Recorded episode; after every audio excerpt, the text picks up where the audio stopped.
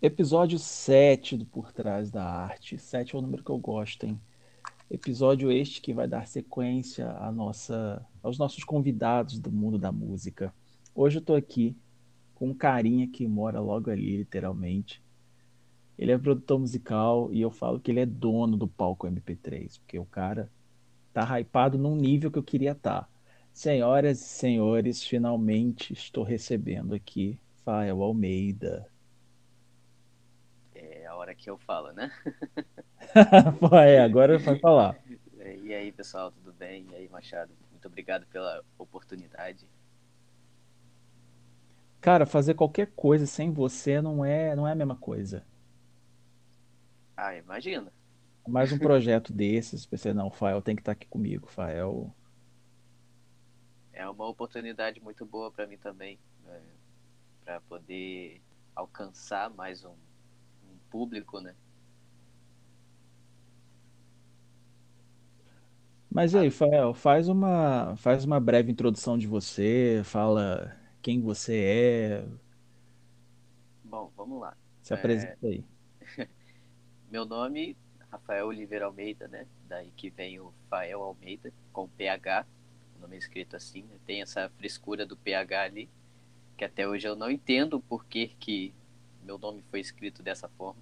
Mas enfim, é, já me acostumei. Tem gente que escreve com FH e outras coisas também. É, eu tenho atualmente 24 anos, vou fazer 25 agora, final do ano.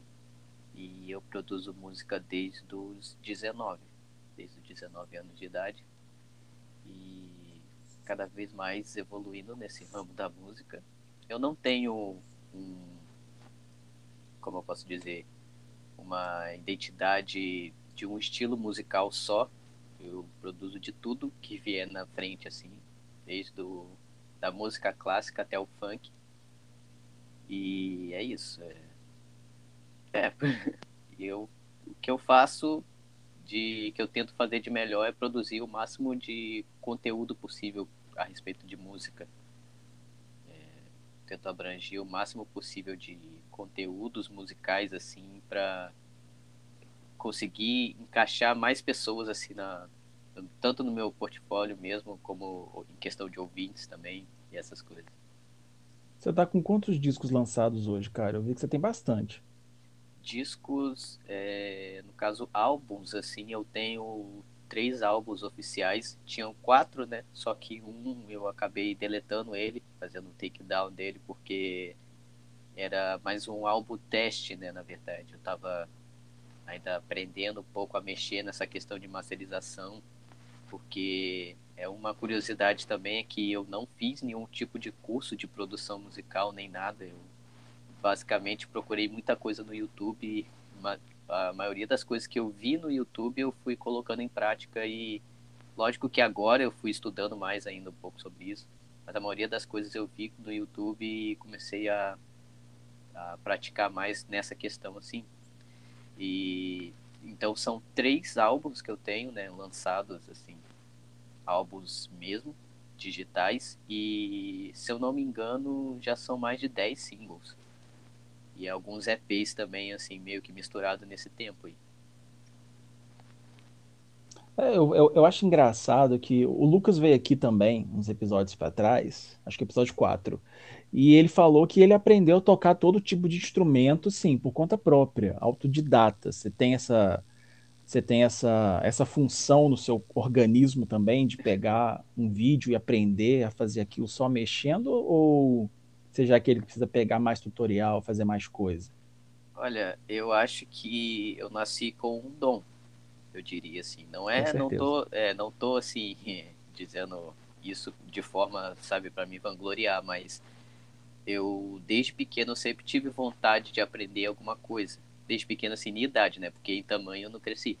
Mas eu sempre tive vontade de aprender um instrumento musical e sempre gostei do violão. Só que eu só comecei, só tive contato com o violão mesmo para valer com os meus 15 anos. E eu, foi quando eu ganhei o meu primeiro violão. E em menos de dois ou três meses eu já aprendi o básico do violão, as notas básicas assim. E aí eu fui abrangendo outros instrumentos, né?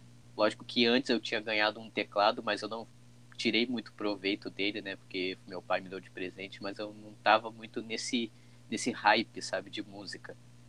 E logo depois, quando eu ganhei o violão, que eu me interessei mais em aprender mais. Eu nunca cheguei a fazer nenhum curso, né, de, de tanto de violão ou de outro instrumento, como teclado ou piano.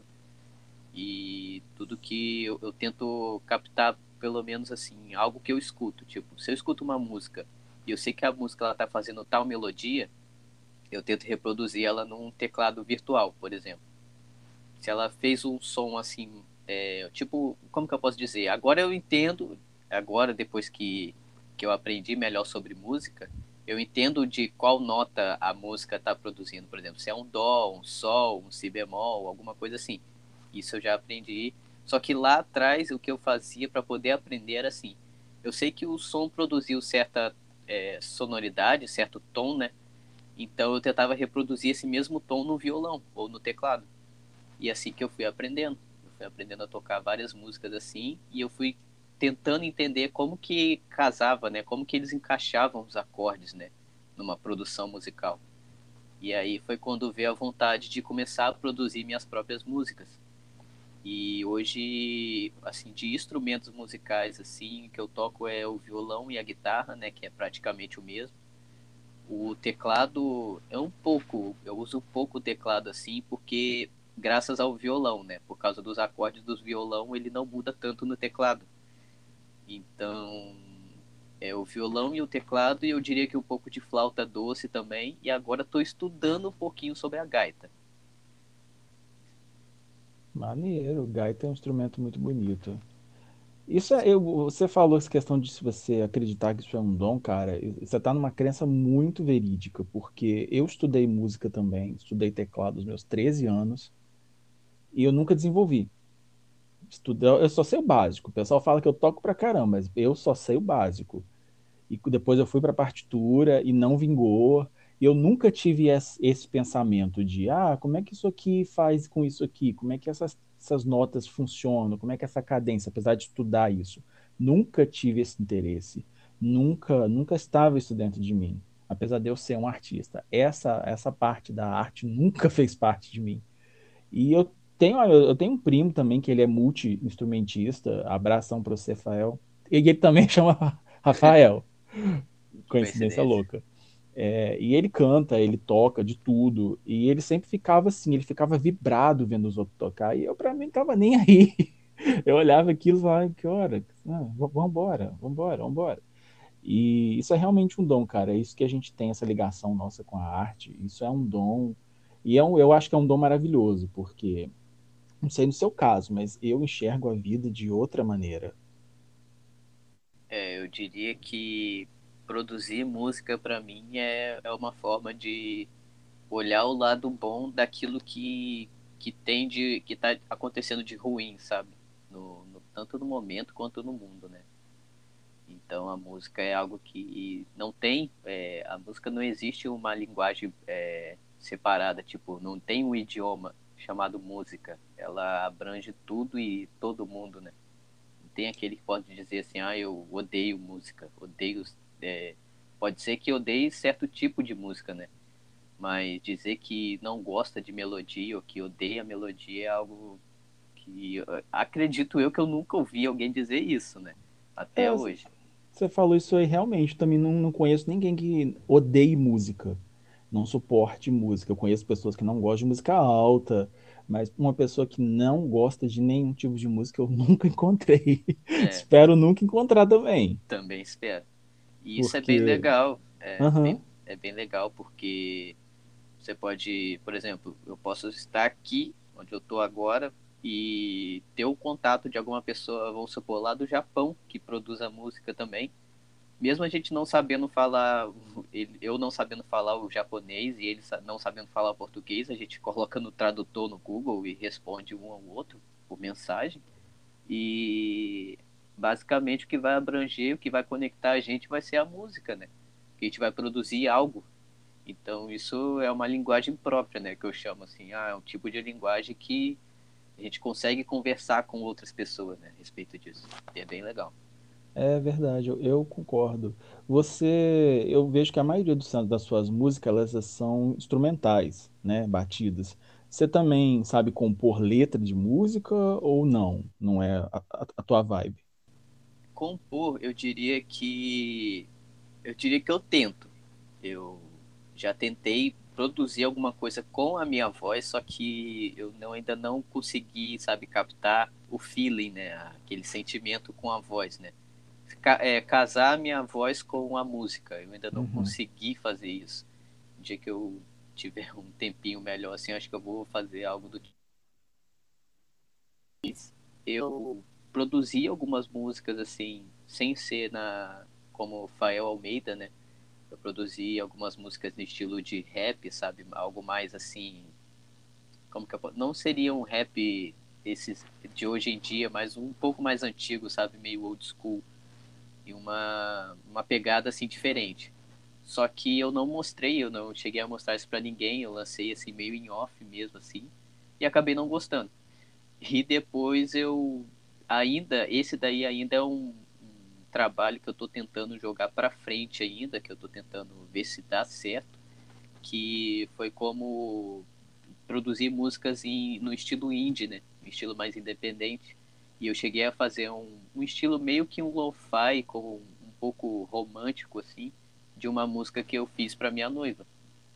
E que é chamada Olhos Castanhos, né? Depois eu vou até te mostrar aqui qual Show. que é. Não sei se você já chegou a escutar também. E eu E ela, tanta coisa, pode ser que eu já tenha escutado e não, não reparei. pois é, ela tá disponível no Spotify também. Ela, eu disponibilizei em, não só no Spotify, mas em todas as outras plataformas também. E ali eu tentei, eu meio que arranhei um pouquinho ali, tentar na questão de produção musical com, com a minha voz.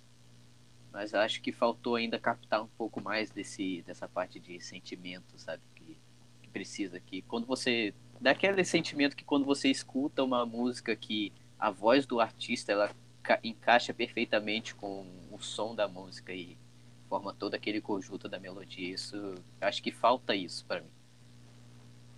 É, cara, não tem jeito lidar com arte, seja ela qual for. A gente, como a gente que é artista, a gente sempre tá ligado naquela de que nunca está bom o suficiente. Eu lido assim com, com algumas artes minhas, ficam lá alguns rascunhos parados, e eu acredito, pelo, pela experiência assim, de contato que eu tenho com músicos, que essa questão de produção, de composição, isso tudo também está no mesmo nível e talvez esteja, seja até mais intenso essa questão de você não entregar aquilo que você está querendo ainda, você achar que não está bom, bom bastante ainda. Entendi. É, é, eu, eu acredito que assim é, nessa questão de não sempre a gente acabar se julgando, né, se auto-julgando, sempre estar melhorando, isso é o que faz a gente evoluir, né? Evoluir bastante, tanto tanto com música como na questão de arte também, como você faz também. E acho que isso é é o básico, seria o básico de um artista, dele estar sempre se cobrando algo para poder melhorar. Que se não tiver melhora, ele vai achar que aquilo dali tá bom, só que não vai ter evolução, né? Então, quanto é mais evolução tiver, uma, é melhor. É verdade. Eu me cobro muito. Eu, ultimamente eu tenho me achado um fiasco. eu, eu, eu, Sim, sim, pode Eu faço uns negócios e eu acho, nossa, Leandro, que coisa horrível que você fez. É. Eu ultimamente não tenho me cobrado tanto porque eu não tô tão focado em música agora eu dei uma pausa assim, um período sabático que eu posso dizer, para poder focar em assuntos mais pessoais, inclusive casamento. Exatamente. Ah, cara. Falar nisso, eu tenho que te mandar o convite. Essa semana já sai o convite também. A cerimônia vai ser online, igual foi do teu noivado? Exatamente, por videoconferência. Dessa vez eu vou, vou ficar lá, não vou dormir. Eu vou. Mas eu vou avisar antes, sabe? Eu vou mandar eu... antes, porque aquele foi bem em cima da hora, né? É, Quase... mas eu. Cara, aquele dia. Literalmente aquele dia foi muito louco, porque estava frio, estava começando a fazer friozinho. Eu estava deitado no sofá, abri o sofá, fui deitar lá, fui ver as coisas, me cobri. Pra quê? Tinha acabado de comer. Dormi. Ô, quando eu vi, gente, o negócio acabou. Fael vai me matar. Mas o casamento tem que estar. Tem, vou até colocar uma roupinha mais bonita na parte de cima. Inclusive, a gente está vendo essa questão do horário. Acredito eu que vai ser para 8 horas da noite. É um horário bom. É. Só que eu não sei se é tão bom pro... porque tanto eu quanto a minha noiva a gente tem familiares que moram fora, né? Que moram fora do Brasil. É os riquinhos que moram fora. E, e um mora na Irlanda e o outro mora na Suíça. Então, imagina para eles assistir às 8 horas da noite pra gente aqui, deve ser praticamente a madrugada para eles lá. É, mas a cerimônia não vai ficar gravada, não? Vai ser só transmitida, acabou? Morreu? Eu não sei se eu vou conseguir gravar a deixar gravado a cerimônia. Eu acho que tem essa opção sim, que é pelo aquele aplicativo do Zoom. Né? Eu acho que tem essa opção de gravar. Mas se tiver, eu acho que vai ser melhor também para eles assistirem também. De qualquer forma, eles vão assistir. É, de qualquer forma vai estar todo mundo feliz por você, que vocês merecem. Exatamente. Engraçado que a gente tem que contar aqui que o Fael está noivo de uma menina que ele conheceu na internet. Na, da, namoro virtual para a vida real. Isso é uma coisa que eu também passei por isso, felizmente o meu acabou. Mas é uma coisa assim que eu fico muito encantado, cara. Apesar de eu não conversar com a Amanda, ter trocado ideia com ela só naquele dia que a gente tá fazendo fofoca, porque quem não sabe, a gente é muito fofoqueiro. Mas, cara, eu acho tão bonita assim, a história de vocês.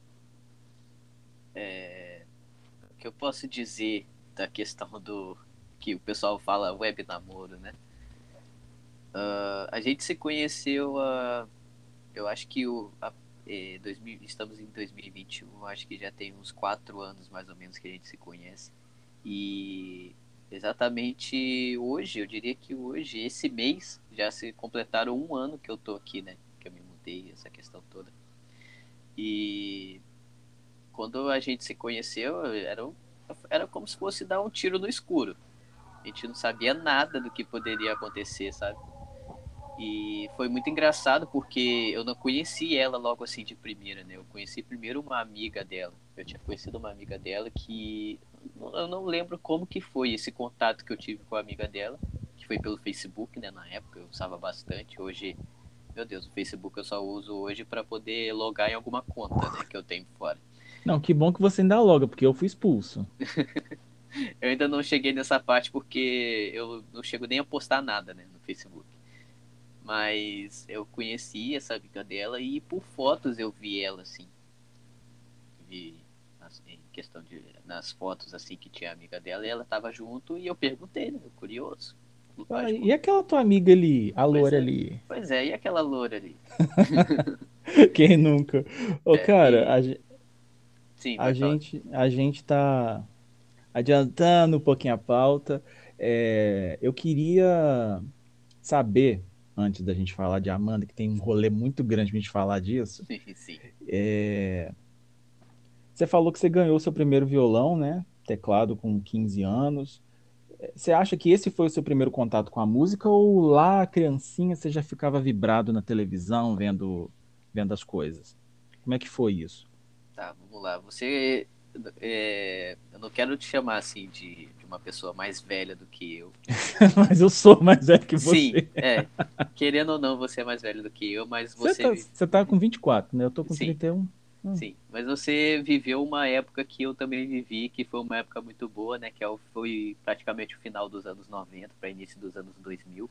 Época maravilhosa. Época delícia. Eu queria que isso voltasse de novo, porque eu não eu aproveitei, também. eu não aproveitei o máximo que eu podia dessa época. Mas eu também queria. Eu aproveitei bastante. Uh, você conhece, eu acho que você conhece um artista chamado Phil Collins.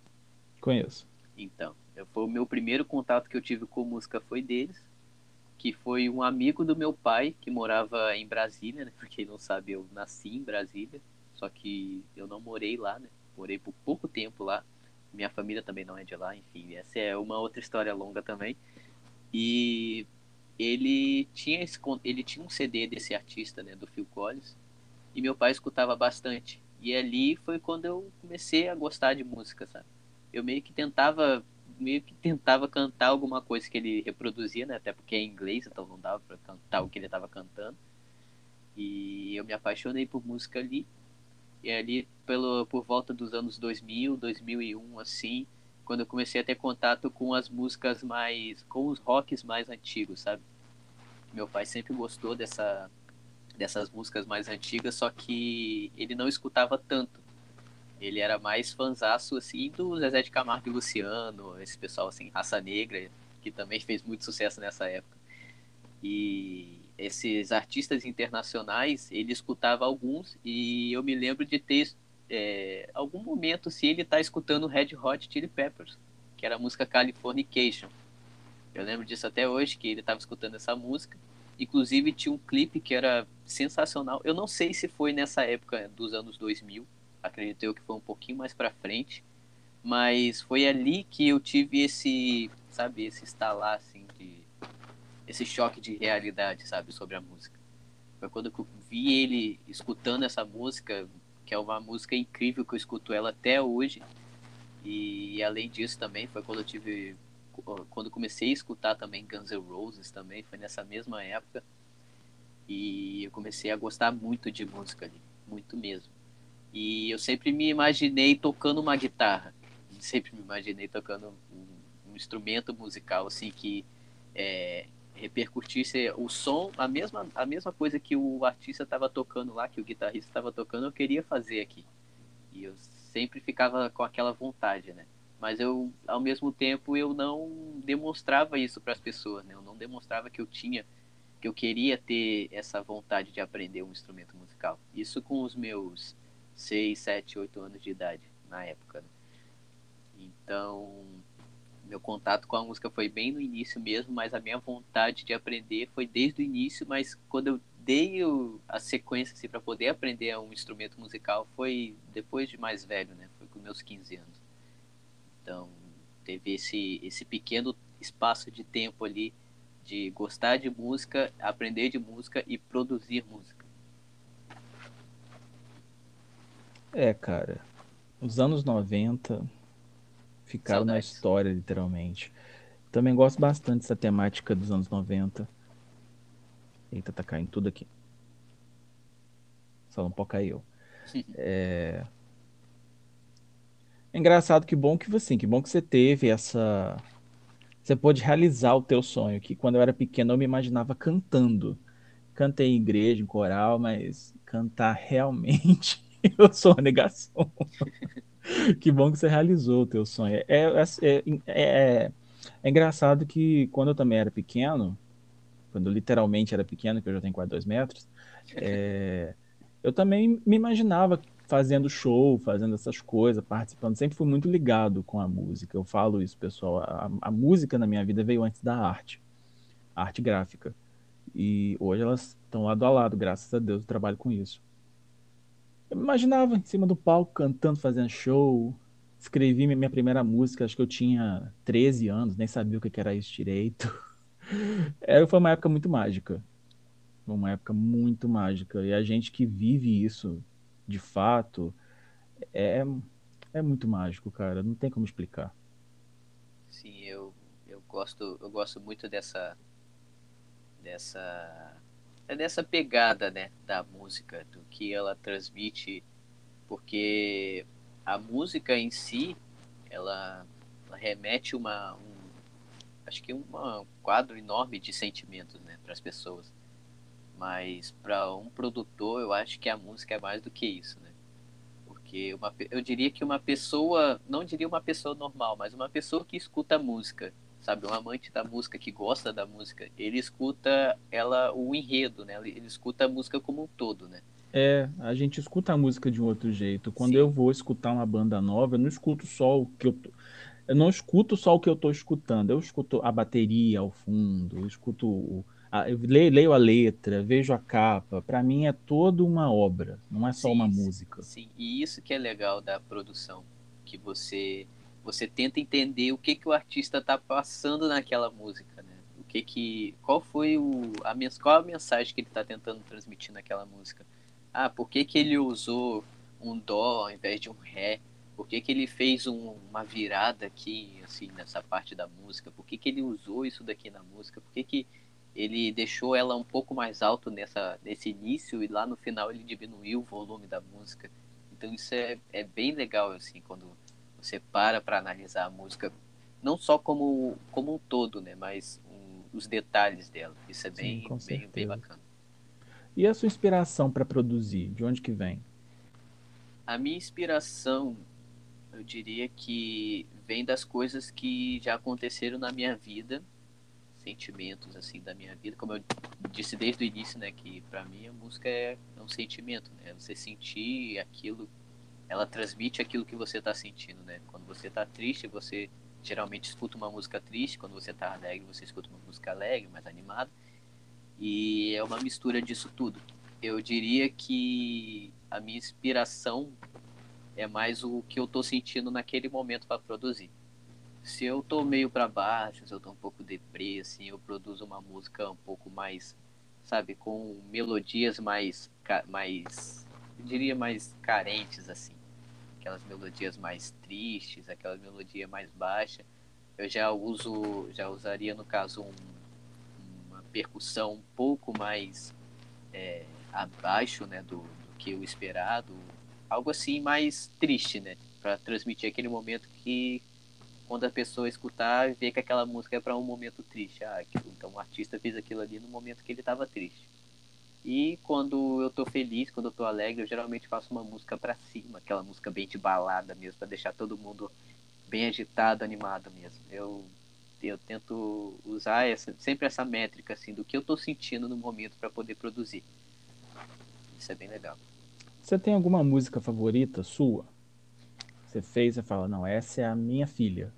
Olha, eu tenho. Eu acredito que eu tenho duas músicas favoritas. Né? Não, até hoje eu não decidi assim qual que é a melhor assim para mim, sabe? Que é a música da minha vida que eu criei é a melhor de todas. A primeira foi a Summer, que é uma música muito boa que eu, quando eu produzi ela eu, eu não sabia o que eu estava pensando, né? Eu não sabia por que, que eu fiz daquele jeito, assim, que eu escuto ela hoje, eu falo assim, cara, isso daqui não fui eu que fiz. Eu sempre tenho essa ideia de que eu, quando eu escuto aquela, quando eu escuto essa música, a Summer, eu penso assim, isso daqui não fui eu que fiz mesmo. Não foi.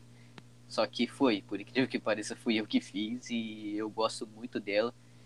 E inclusive eu tenho amigos que gostam muito dessa música também, que eles acham bem legal o jeito que essa música foi produzida, né? O jeito que ela foi criada, assim, e o lançamento dela que foi incrível também, porque eu simplesmente coloquei no Spotify e pronto, ah, lancei a música. Depois que as pessoas foram escutando e gostando também. Ainda bem que as pessoas gostaram, né? E essa é, é a primeira música, assim, que eu tenho, assim, pra vida mesmo, que, que eu gosto muito, foi a Summer. Eu diria que a outra ela tá no, no EP que eu lancei do Abstract. Que inclusive esse EP não, desculpa, foi o single. Inclu o álbum, né? Já tô falando errado já. Tantas emoções esse é. álbum. esse álbum, inclusive, ele teve uma capa muito especial, feita por um grande amigo meu, né? Acho que vocês. Não sei se vocês conhecem, mas é o Machado Leão. esse álbum é muito bom. Eu gosto muito dele e é a música, a última música, né, do álbum é o, a música Sunshine. Para mim é música atemporal e eu gosto muito dela. Gosto, ela me passa um sentimento de que as coisas no final de tudo sempre vão dar certo. Engraçado que esse álbum Abstract, ele literalmente a gente transformou uma um sentimento ruim numa coisa boa, né? Porque você lembra que você tinha falado você tinha postado sobre a, a, a foto que eu usei na, na, capa, que era uma foto que você tinha tirado num dia que você tava mal pra caramba. Sim, eu tava passando um momento brabo de depressão. Eu hoje eu não diria que isso que eu me curei disso, porque até acredito eu que não existe cura para isso. Mas eu tava num momento muito ruim porque eu me encontrava desempregado, inclusive na mesma época que eu lancei esse álbum, eu não estava não estava tendo contato né, com a Amanda. A gente tinha meio que dado uma pausa do que a gente estava planejando e aquelas coisas todas assim.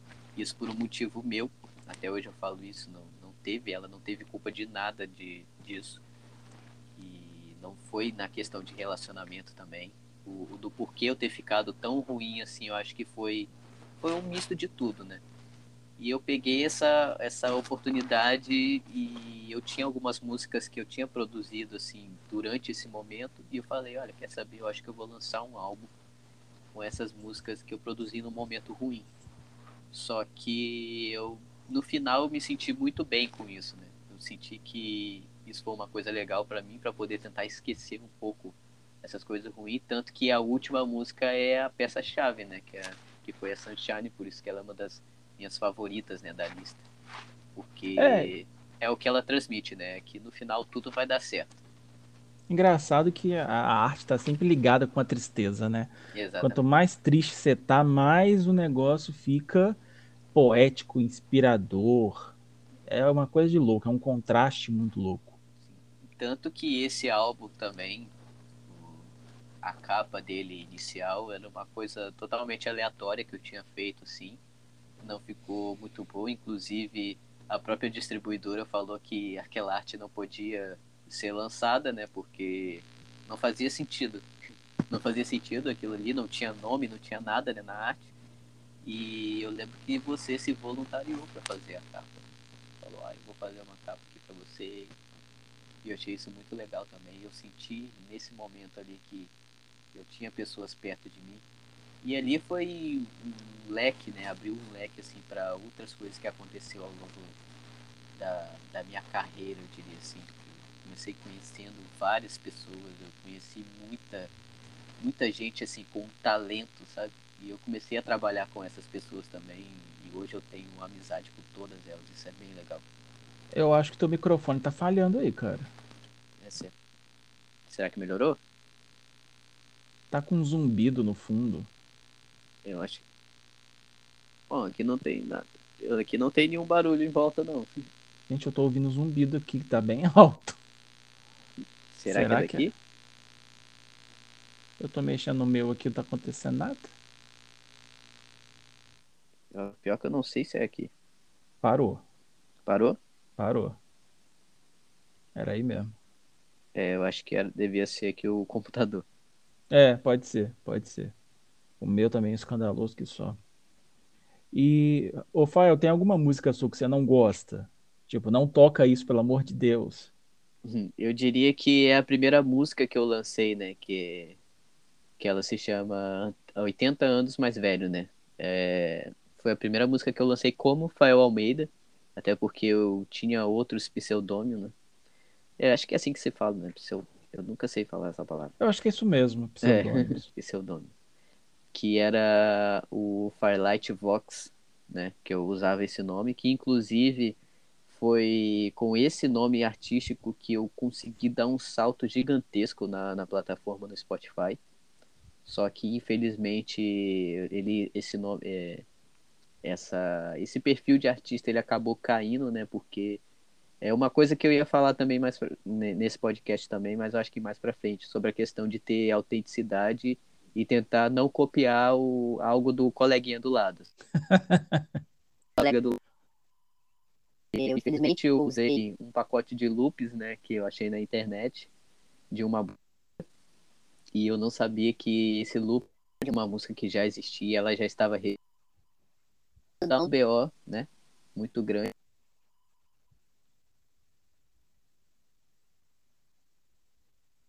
E nesse contrato dizia claramente que se você colocar a musiquinha do colega ou qualquer coisinha de outro colega seu, você vai ter a sua conta suspensa.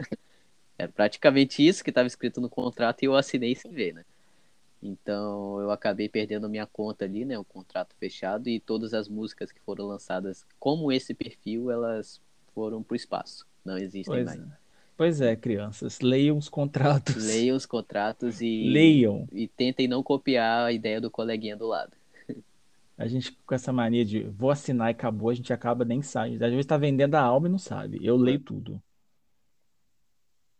Leio tudo. 17 páginas, estou eu lá lendo. Ah, eu leio.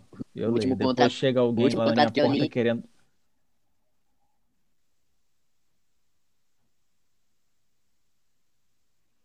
O último contrato que eu li foi o contrato de casamento. Esse daí eu li assim porque o rapaz pediu para ler mesmo, né? E para ver se tinha alguma coisa errada ou não. Se tem algum nome errado, acho que foi o último, a única, o último, único pra valer. Ah, eu leio. Vai que depois aparece alguém lá, lá na minha porta querendo até minhas calças, é ruim. Leio tudo. É sério, leio tudo. É... Um assunto bem clichê agora. A sua família te apoia, né, nessa sua paixão pela música, seu trabalho, ou eles cagam pra você? Peraí. Pode falar, cagam, gente? Falhou, falhou um pouquinho na hora que você falou, né? Antes um pouco. Tá, eu vou repetir então. É... A sua família te apoia? Eles apoiam teu sonho ou eles não estão nem aí? Olha, como que eu posso dizer? É, é um apoio não apoio. Eles sabem do que eu faço, lógico que no infelizmente ainda não é uma fonte de renda fixa minha, eu diria que é uma coisa extra e não apoio no sentido de deles não ligarem pro que eu tô fazendo. Não que eles não ligam no sentido de ser ruim, sabe? De que eles não estão nem aí porque, do, pelo que eu tô fazendo. Eles até acham legal, inclusive o meu pai acha maravilhoso de eu conseguir construir uma música, sabe, do zero. Só que ele não é uma pessoa nada, sabe? Ele horas que ele não sabe o que eu tô fazendo ele, não julgo isso também da minha mãe também. Ela sabe também, ela sempre soube que eu, que eu, gosto, que eu gosto né, de música, que eu sempre gostei de instrumentos musicais. Eu produzo músicas também.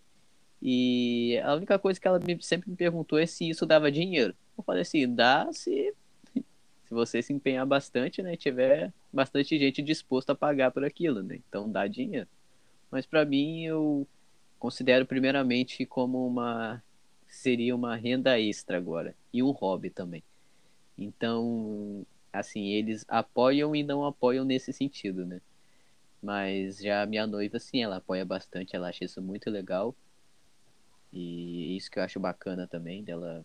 Ela sempre às vezes pergunta para mim que por que eu não tô produzindo alguma coisa ou quando eu tô produzindo alguma coisa, ela quer saber, ela quer escutar o que eu tô fazendo. Eu acho isso bem legal não, ela não me desmotiva quando eu não produzi nada e desmotivando quando eu estou produzindo alguma coisa. Isso é bem bacana. Não, isso é realmente uma coisa de Deus, porque uma parceira que está contigo é uma coisa divina. Tem que dar valor, tem Sim. que lavar as louças. Sim, com certeza. A de ontem e de hoje, lavadas. É... Você já teve alguma experiência ruim nesse mercado da música? Porque, assim, né? O pessoal acha que o mercado da música é mil maravilhas. É igual você vê lá nas séries, nos filmes. Você começa a cantar e alguém te descobre, você faz sucesso, ganha dinheiro, acabou. É. Mas o mercado da música é um mercado ainda mais selvagem do que o mercado da, das artes, eu acredito. Você já teve é. alguma experiência ruim ou não? Sim, a, a, abrangendo esse lado que você falou do, de ser um mercado selvagem, eu diria que é aquilo, é um, é um seria um grupinho, sabe? O clube do bolinha. Eu, eu chamaria o mercado da música. Que são, só que no caso vários clubes do bolinha. Se você não tiver um, uma peça chave na tua vida, cacife, alguém que seja bom naquilo em questão de produção musical. Se você tá no escuro mesmo, a probabilidade de dar certo para você é quase nula. E você apresentar um trabalho para uma pessoa grande é, tipo, praticamente zero. Não vou dizer que não tem como isso acontecer, né? Lógico que tem, mas é aquele negócio. A pessoa, ela vai olhar, lógico que um produtor gigante, né, uma empresa gigante, ela vai olhar para quem está rendendo alguma coisa, né, em off ali. Eles vão olhar para aqueles que estão se destacando não para a pessoa que começou a produzir ou para a pessoa que está no início ainda. É muito difícil, é muito relativo isso, né? E eu tive uma experiência muito ruim porque no início eu cometi um erro, tipo, que eu diria gigantesco que eu não cometeria hoje se eu começasse hoje, obvia, obviamente, que foi de postar o que eu estava começando a produzir em redes sociais, em grupos, né, fechados de Facebook, grupos de Telegram, sobre produção musical. Porque existe uma galera, eu não vou dizer que isso é errado, mas eu acho que é errado no sentido de você Existe uma galera que entende de música, existe uma galera que é entusiasta de música e existe uma galera que trabalha para música. Tipo, são são separados, né? Então, esses três tipos dentro de um grupo, para uma pessoa que está começando, é lógico que você vai escutar feedbacks que você não queria escutar. Né? Se você coloca uma música lá ruim, a pessoa vai falar, olha, essa ah, essa música ela não presta, essa música tá errada, tenta fazer isso, tenta aumentar aqui. Isso é ruim bem no início quando eu colocava minhas músicas no SoundCloud, né? E eu mandava para esses grupos, eu falava assim, aí galera, eu fiz essa música aqui, queria que vocês fossem lá escutar. Só que a maioria das pessoas não falava, tipo, ah, a música tá boa. Não tá boa essa música, tenta mudar isso, tenta mudar aquilo. Só que eu já tinha postado, eu já tinha feito tudo, né? Tudo da música eu já tinha feito. O arquivo. Ela já tava mais comigo, eu já tinha apagado. Simplesmente eu postei. E as pessoas falaram, ah, não tá boa, não tá boa. E isso desanimava um pouco. se eu escutasse as minhas músicas de tempos atrás, eu ia falar a mesma coisa. Cara, não tá boa essa música, apaga isso, tá feio. E. Desmotivado. Sentindo desmotivado. Você fica assim, poxa, não certo pra mim, eu acho que eu. que eu quero pra mim, né? E foi essa experiência ruim da música. Inclusive, esse E quando chega uma pessoa aleatória, um, alguém novo, assim, quando eu entro né, no Facebook, que é muito raro eu entrar no Facebook.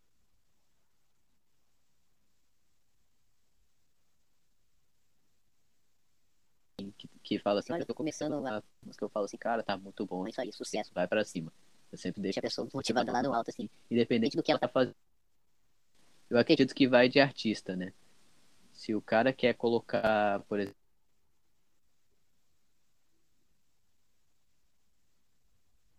da música. Se ele quer colocar o, o hi-hat alto e o, a bateria baixa, é, é, é, dele, entendeu? Não quer dizer que ele errou. Ele que quis fazer daquele jeito, entendeu? Eu não posso julgar do, do como ele Então essa foi a experiência ruim que eu tive, né? No feedback negativo sobre aquilo que eu tava Vê se você não tá tampando o seu microfone acidentalmente, porque tá, tem hora que você tá sumindo. Ah, sim, tá melhor? Tá, melhor. Eu acho que é porque tava um pouquinho de lado. É, some, fica mudo. É... Quem que você sonha produzir? O Alok. Hora de puxar saco. Quem que você sonha? Alok? A Loki seria. Eu não diria que é um sonho que. Lógico que não. Quem sou eu para dizer isso? Mas acessível por ser brasileiro. Teria. Só que eu teria chance, né? Porque, é, como eu disse, gigantesco, como que tá, não é para qualquer um. Então a também é pouquíssima mesmo, mas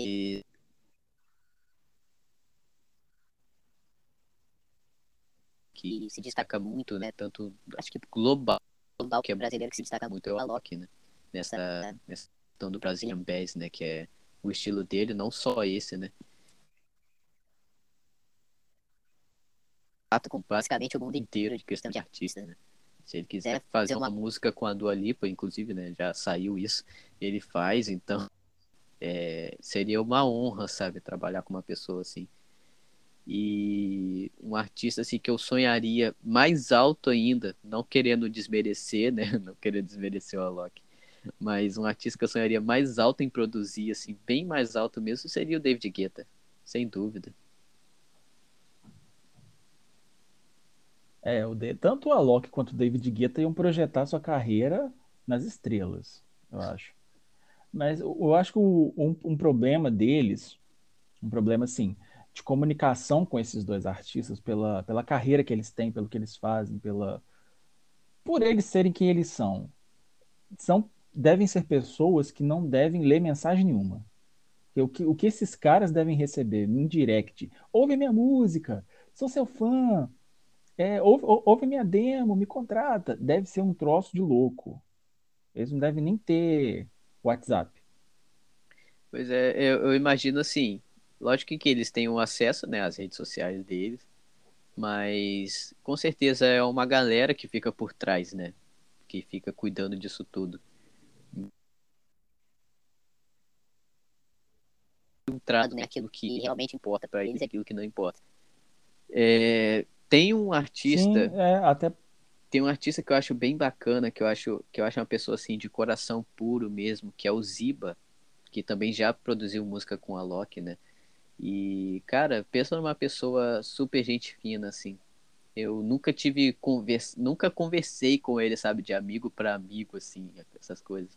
Mas umas quatro ou cinco vezes que eu mandei mensagem para ele, que eu respondi, é, que eu respondi as fotos dele no Instagram, ele me respondia de volta. Inclusive, ele já repostou uma foto minha e do Lincoln. A gente estava dentro de um carrinho de supermercado que eu falei que a gente tentou fazer a mesma foto e não deu certo. Foi uma foto que ele postou dentro de um carrinho de supermercado. E ele achou aquilo incrível, ele repostou. Ele repostou nos stories e eu, aquilo dali eu ganhei o dia para mim. Com certeza tinha ganhado o dia. Então, existe, né, esse tipo de artista que é famoso e é acessível e tem aquele artista que é famoso é acessível, não tanto acessível, né? Que eles têm uma equipe por trás, né? Cuidando disso. Que filtra tudo que é importante e o que não é importante para eles. É, até que até mesmo que você manda uma mensagem, às vezes uma proposta, vem 300 outras em cima, então, se bobear, eles nem conseguem receber mensagem direito. Exatamente. E às vezes muito acesso às redes sociais, às redes sociais faz mal para o artista. A gente está vendo o caso aí da Luísa Sonza, coitada. Que essa, essa ela, daí é, tá sofrendo um pouquinho. Tá, ela tá sofrendo um pouquinho, tá sofrendo muito, coitada. Mas eu acho que a, ideia, a pegada do último álbum dela é, veio para poder, acho que fechar o ciclo, né? E veio para fechar o ciclo no sentido de, de toda essa polêmica, né, que gerou entre, entre ela e o ex, né? Não, isso daí. Às e... vezes eu acho que tem certas coisas que são marketing. Por exemplo, términos são marketing. Eu, eu, eu não mas queria eu dizer acho... nada, sabe? Não, mas é, é. é. Eu, sei, eu sei de pessoas, artistas, que têm contrato de briga, contrato de término, contrato até contrato de namoro. Você vai namorar fulano tal, para tua carreira ficar melhor. Não sei se é o caso deles, mas isso existe. Só que o problema é o como, e eu acho que isso é saudável também. Não acho isso são negócios. Para mim, eu encaro isso como negócios. Sim, o sim. problema é o como as pessoas tratam disso. Eles terminaram, cada um segue seu rumo, mas não, tem que ir lá, tem que atacar, tem que diminuir, tem que fazer tudo. O pessoal na internet está muito crazy. Eles estão à procura de likes, né? Eu diria isso. É. À procura de views. Felizmente, quem sofre somos nós, artistas. Pois é. Você faria, toparia isso por dinheiro? Toparia. Toparia. toparia. Toparia fazer uma, uma fanfic com algum artista, assim? Toparia. Sem problema nenhum. Falar, ó, você tem que namorar fulano. Ah, beleza. Você tem que, sei lá, fazer não sei o que. Faria. Um contrato, alguma coisa, sabe? Eu, são negócios. Isso, querendo ou não, isso alavanca a carreira, é, gera views pra gente, gera venda, traz dinheiro, traz seguidor, traz um monte de coisa. É, essa, essa é a ideia, né? Da... O problema é quando você não sabe lidar com isso, você não sabe lidar que aquilo é um negócio de mentira que vai acabar. Aí você acaba se apaixonando pela pessoa. É um troço muito louco. Mas eu faria. Eu faria. Inclusive, eu estou pensando em começar a ser amigo de aluguel também. Se alguém tiver amigo interessado. De aluguel? É, cobrar para ser amigo dos outros. Ainda bem que eu sou amigo seu mesmo, ok? não, você, você é de casa, você não, não tem dessas tretas, não. É, ô, ô, Fael, o que, que você acha que falta para sua carreira decolar? Eu acho que. Falta dinheiro. Eu diria que uma injeção de dinheiro, assim, sabe? Porque para uma pessoa que começa de baixo, sabe, do zero, para conseguir uh, ah, para conseguir uma carreira de sucesso mesmo, assim, é, é, eu, eu diria que seria ou você aparece em algum vídeo viral e algum famoso te assiste lá e decide te chamar para produzir alguma coisa e dali sua carreira começa a subir, ou ou você injeta bastante dinheiro, você tem, tem que ter bastante cacife para isso, ou sei lá, um dinheirinho que entrar da, da sua mesada ou de aquilo que você recebeu, você injetar um pouco no seu conteúdo. Inclusive, eu tenho um amigo que ele tá fazendo isso, né, por conta própria. Ele trabalha e ele tá fazendo toda a parte, né, toda a parte do, do mexendo o seu próximo EP. Ele tá fazendo tudo, sabe?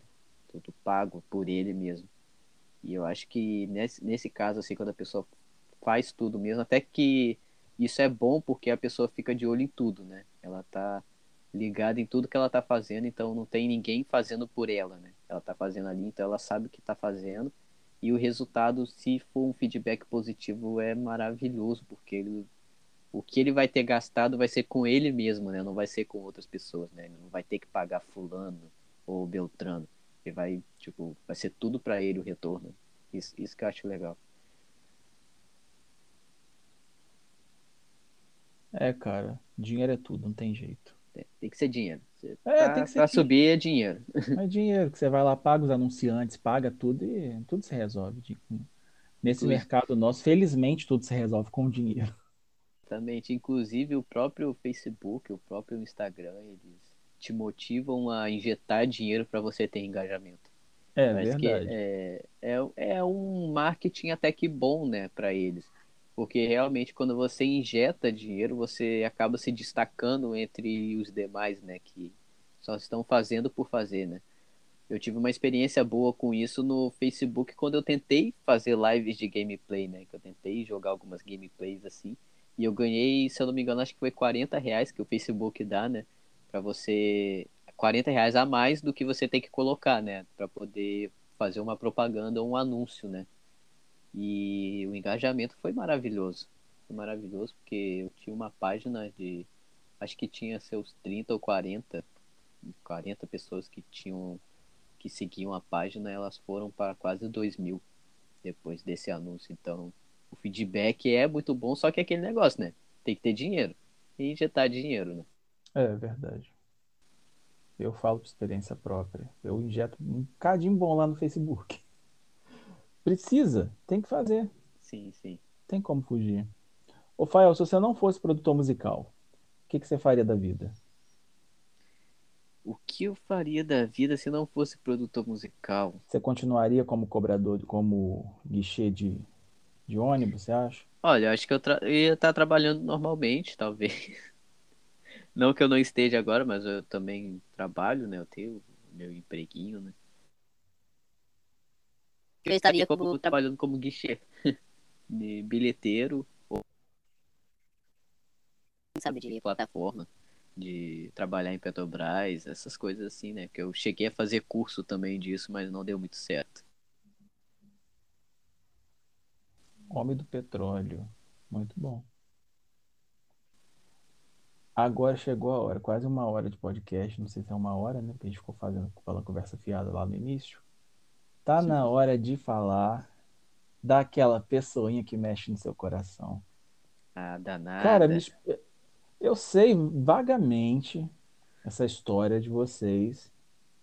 É, quando eu te conheci, você já namorava com a, com a Amanda, você até me falou que você tinha uma namorada e tal. E era uma namorada virtual, acho que foi até o que a gente se se identificou mais, que eu também tive um relacionamento virtual de nove anos. É, e agora você fez aquela, deu aquele próximo passo, né? Você se mudou para conhecer a Amanda pessoalmente. Saiu lá da telinha, foi pro posso te abraçar, posso te beijar. Vocês estão noivos e vocês vão casar. Conta essa história, fala desse rolê. Você já falou como, como você conheceu ela, que foi através de, de uma amiga, vocês ficaram separados. Sim, Mas assim, pra gente resumir, pra não ficar aqui e falar até amanhã, porque esse assunto é grande. Hoje, é, pois é, um- acho que você pode fazer um podcast só disso. Como conheci minha, minha, namora, minha, minha noiva. Minha web namorada. É, isso. Hoje, Vocês estão noivos, vocês estão preparando para casar. Como é que você enxerga tudo o que aconteceu, to- toda, toda essa história com ela? Eu diria que é uma loucura. É uma loucura, assim. Mas não uma loucura ruim, mas seria algo que, se alguém me perguntasse se eu faria de novo, eu faria com certeza. É uma experiência muito, é uma experiência muito diferente, é uma experiência muito boa de se viver, sabe? De você demonstrar confiança naquilo que você não viu ainda. Não tô dizendo que eu não via ela por videochamada ou algo. Filha dela toda por videochamada. Conhecia todo mundo. Somente era algo diferente.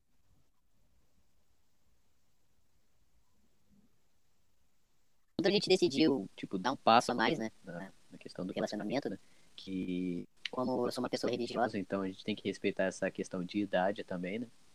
É, Ela é, se eu não me engano, são cinco ou seis anos, do que a diferença é gigante, assim, entre aspas, né? Também. Esperava mais essa questão. completar os seus 18 anos, né? Então, por isso que muita gente não sabia, né? Do que, que a gente conversava, que a gente se relacionava, assim, pela internet. E assim que ela completou os 18, a gente decidiu dar esse pontapé, né? Inicial. 19 anos. Então, foi, É, foi uma coisa bem legal. assim, porque foi uma experiência é única que a gente viveu. De ela também nunca tinha passado por, por essa situação também, né? De conhecer, namorar alguém pela internet. Quando a gente decidiu, ela falou, por que, que você não vem pra cá? tava com meu emprego fixo, minha carteira assinada. Eu morava com a minha mãe, eu tinha meu quarto, eu tinha minhas coisas, e eu pensei, eu vou largar isso tudo. Ver um relacionamento que talvez não dê certo? Sim. eu falei, sim, vamos. com a cara e com a coragem. E foi quando eu decidi vir pra cá, né? Vim morar aqui no Rio Grande. Saí do Rio de Janeiro pro Rio Grande do Sul para poder viver um relacionamento que eu não conhecia a pessoa. E deu super certo. Deu super certo, porque tem. A gente tenta, sei lá, se, se entender o máximo. Colocou uma regra entre a gente que se a- até a meia-noite, se a gente tiver alguma discussão, a gente tem que resolver isso antes da. Porque pra não ficar aquele clima ruim, entre o caso todo. E E, a gente foi se descobrindo Não durante pode esse tempo. brigado. oi? Não pode dormir brigado. Não pode dormir. E, a gente- tanto, tanto ela quanto eu, a gente foi vendo que a a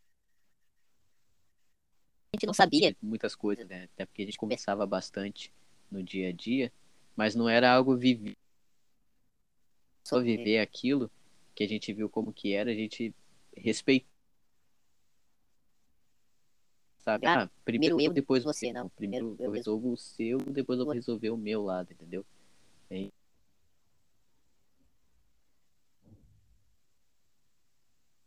Pra Poder entender o que, que o o outro pensava um do outro. Vamos supor, se ela Disse que tinha uma coisa que eu fiz, ela não gostou, ela viria pra mim e diria, olha, eu não gostei disso, blá, queria. isso daí é coisa da sua cabeça, ou ah, você E aí, não, eu parava, analisava aquilo e falava, não, realmente. realmente você tá certo, me desculpe, papá. E vice-versa também. E deu super certo que hoje a gente faz isso no automático. Se tem uma coisa que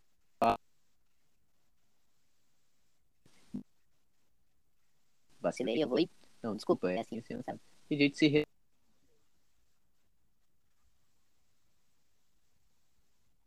também. É, também que é tradição religiosa. também.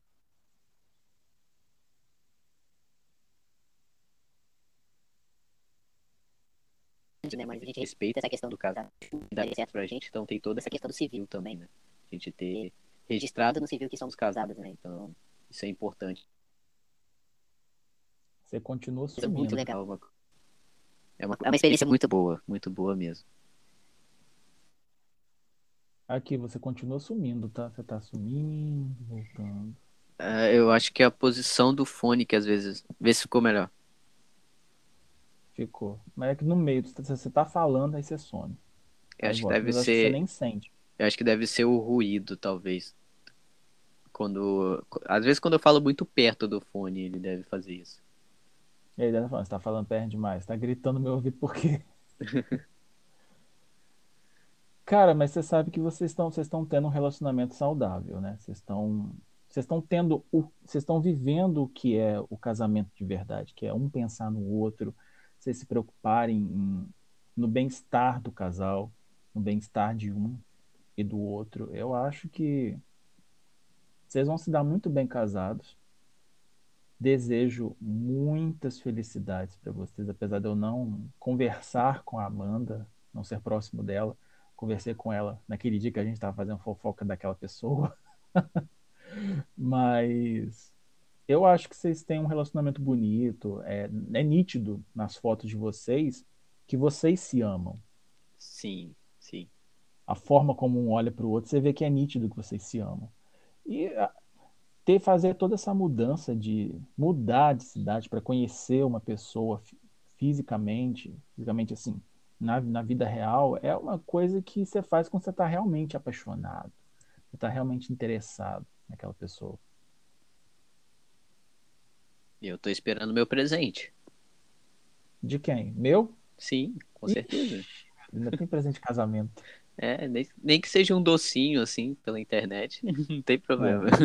É, vou, vou lá no negócio, encomendar um monte de doce chegar aí. Sim, Aí a gente chega usa. Aí chega aí, aí a Amanda olha assim, ô, ô, ô Fael, eles estão mandando doce pra cá, por quê? Isso é veneno, hein?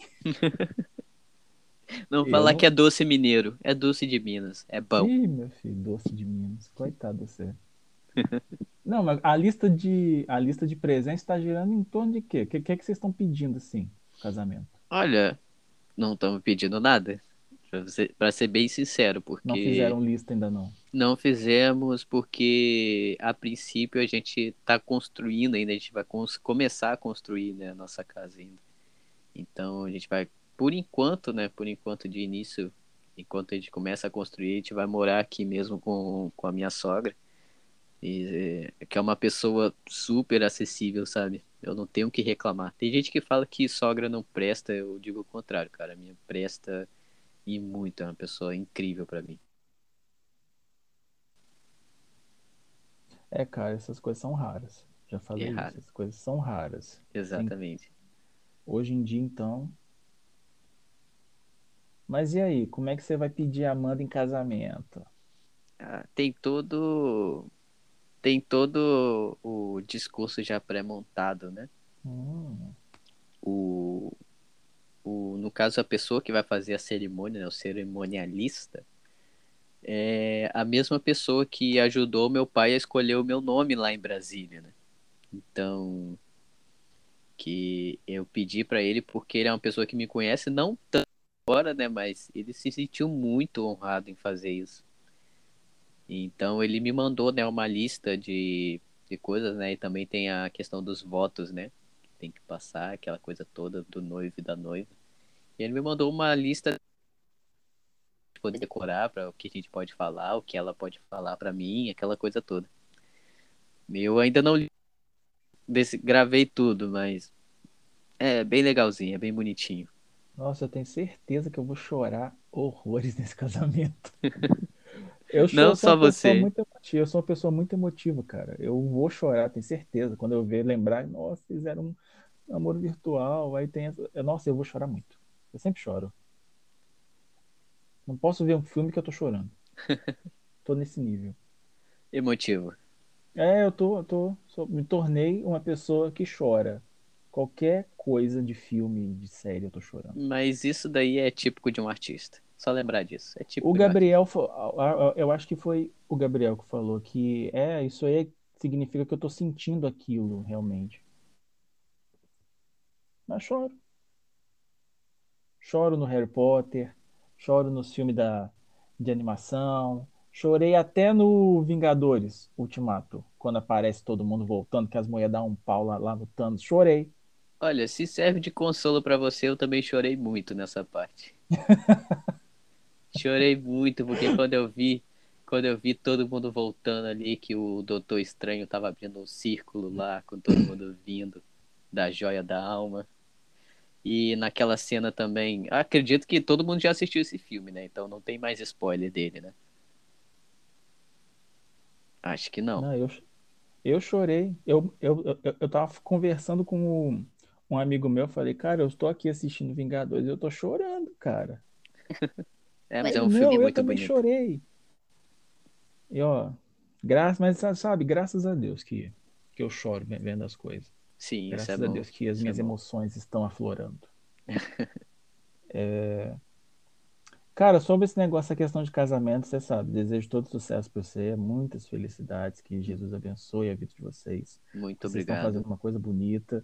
E eu sei que vocês se amam, sei que as histórias de vocês foram traçadas há bastante tempo. Então, meus votos, vocês sabem que vocês têm. E, sei lá, quando precisar conversar sobre casamento também, mesmo que eu não sou uma pessoa casada, não tenho experiência, mas tô aqui para ouvir. E é isso. É isso. Muito É isso. obrigado. Vamos voltar a falar de música, porque daqui a pouco eu vou estar chorando aqui também. Não, é sério, daqui a pouco eu tô aqui. Ai, Tá bom, tá bom. Então É. vambora. É melhor voltar para música. É, falando de fórmulas de sucesso, eu vejo David Guetta e a Cia como uma fórmula que deu muito certo em questão de parceria musical. Quem você acha assim que também é uma fórmula de, de sucesso no mercado eletrônico, pop? Fala umas duas aí. Eu diria uma fórmula de sucesso. Eu acho que, assim, não que já tenha. Eu não tô muito ligado agora ultimamente no, no mercado eletrônico, mas é, internacionalmente, assim, eu acho que seria uma coisa bem legal se a Olivia Rodrigo fizesse uma música eletrônica com um artista bom, sabe, de eletrônica. Eu acho que seria a fórmula do sucesso, sabe? Pegar essa essa ideia, sabe, de música de de jovem que se arrependeu de um relacionamento e fazer algo como mais eletrônico, sabe? E eu diria também que assim, mais pro Brasil assim, seria bacana usar esses artistas que estão se destacando agora, né? Por exemplo, a Duda Beat, né? A Duda Beat cresceu gigantescamente assim, não que ela não não fazia sucesso antes, mas ela tá fazendo muito mais sucesso agora do que antes. né? Então, pegar essas ideias assim de pessoas que estão crescendo aqui, que estão ganhando destaque fazer algo mesclado, sabe, com eletrônico seria muito legal. É, se fosse uns anos atrás, isso já teria rolado. Pois é. Lá para 2012, 2013, os artistas assim que tinham destaque mais no mercado da música, geralmente acabavam fazendo uma parceria com alguma algum duo eletrônico, um produtor. Isso era o David Guetta mesmo, ele abriu espaço para várias colaborações inusitadas, como a Bird, é, Emily Sander, eu acho também. Sim, a, se eu não me engano, Sky- não, Skylar Grey não, acho que Não Skylar Grey também. Skylar Skylar Grey, Grey isso também. mesmo.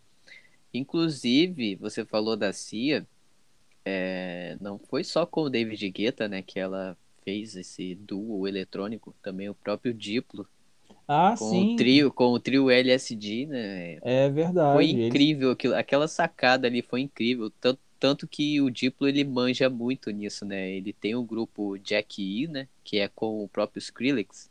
Pois e é, também tem. em- Ah, sim, sim.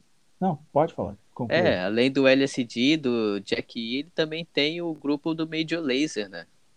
Que é atemporal até hoje e faz muito sucesso. Então, ele- sabe o que ele faz, né? É, por falar na- nessa, nessa dupla do Jack Yu, eu estou esperando até hoje eles lançarem a música com a Florent Welch.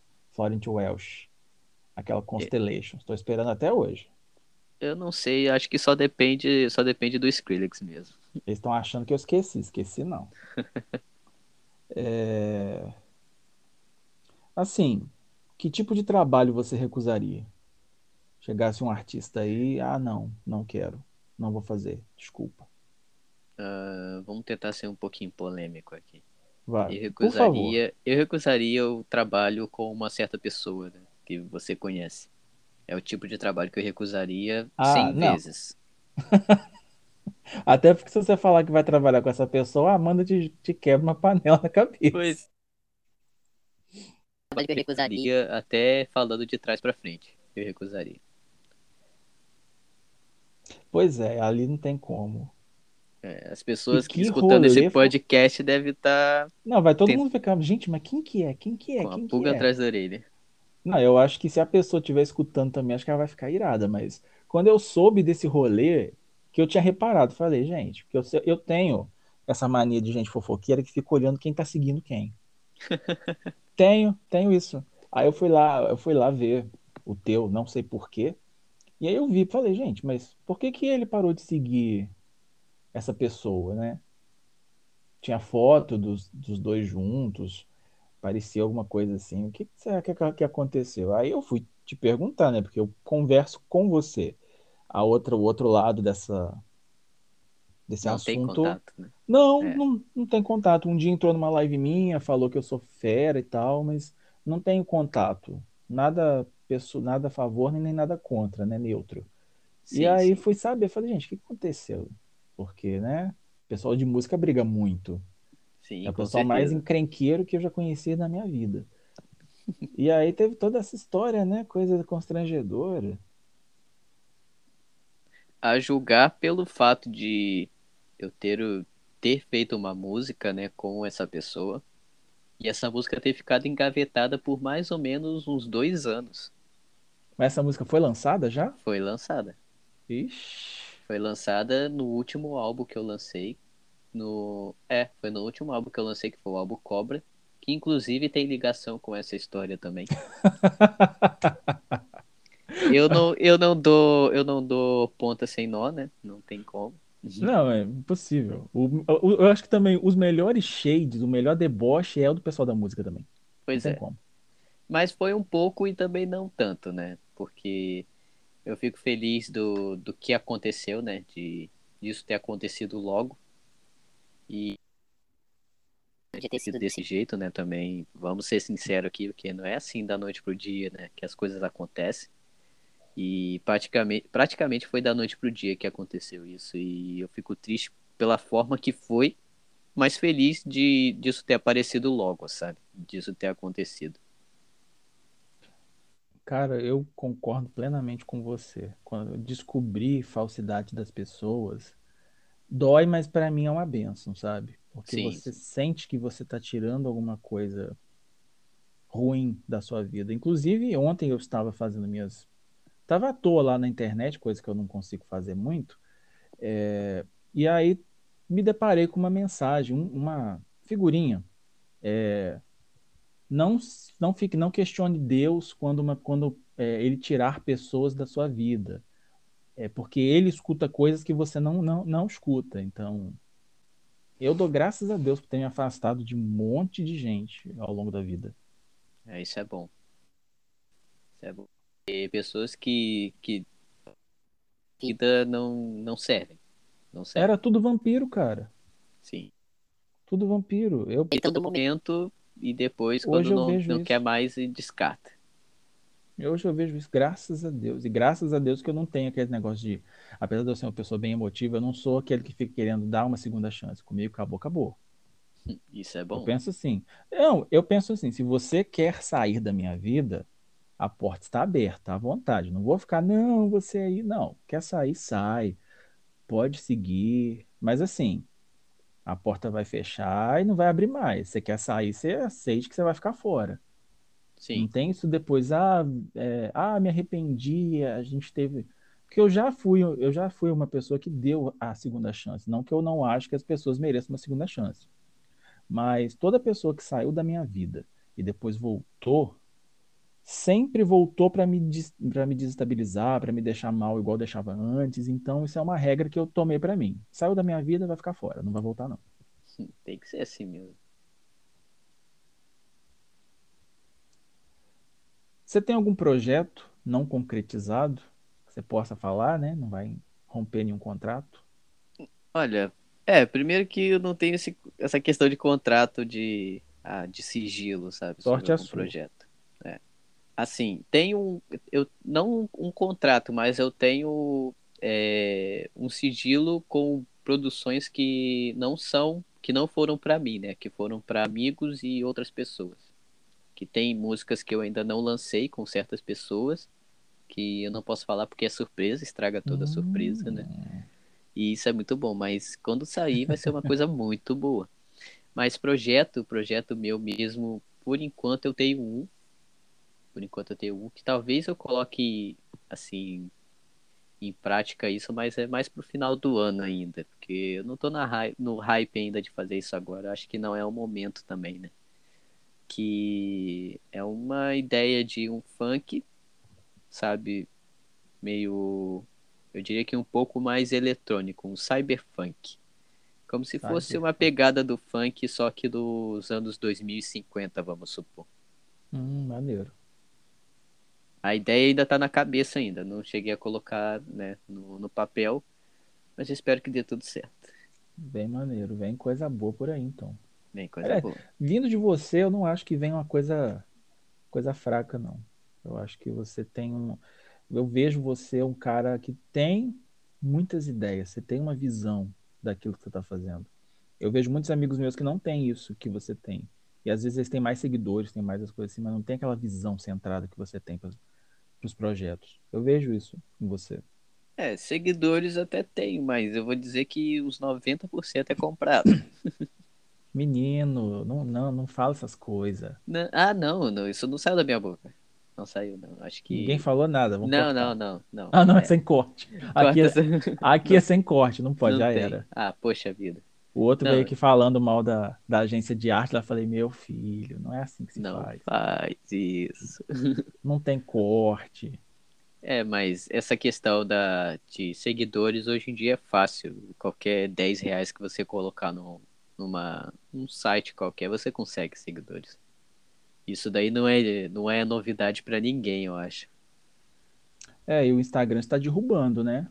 Sim, eu fazia O isso Instagram tá quando. trabalhando duro para derrubar isso. A- Mas a- até, às vezes, eu via no meu Instagram anúncios de compre seguidores, turbine seu Instagram. Ficava, gente, É, anúncios É de cúmulo do. Instagram dentro do Instagram. é o cúmulo da ousadia. Vira e volta, até hoje, eu ainda É, recebo demais. mensagens assim. Hã? Eu acho que o Instagram, ele não é que ele ele bloqueia, ele não derruba, mas eu acho que ele restringe muito a pessoa, né, que faz isso. Ah, mas eu acho que essa questão de comprar seguidor, isso é uma coisa que atrapalha quem tem crescimento orgânico. Porque tem, tem muita gente que contrata baseado em números, né? Não tá nem aí se você tem engajamento, se você tem curtida, se você tem as coisas tudo lá. Sim, Olha que você é tem 100, verdade. 100, 100 mil seguidores, você já é o, o melhor. É, E é aí vai o colega lá que tem 45 mil que rala pra, pra conseguir, né? Tipo o Machado Leão, fica pra trás. Já tá em 45 mil? 45 mil, 45,8 eu acho. Meus parabéns. Acho Eu que é a tava- primeira pessoa que eu tenho um contato, assim, de amizade que tem tanto seguidor, assim. Isso é bem legal.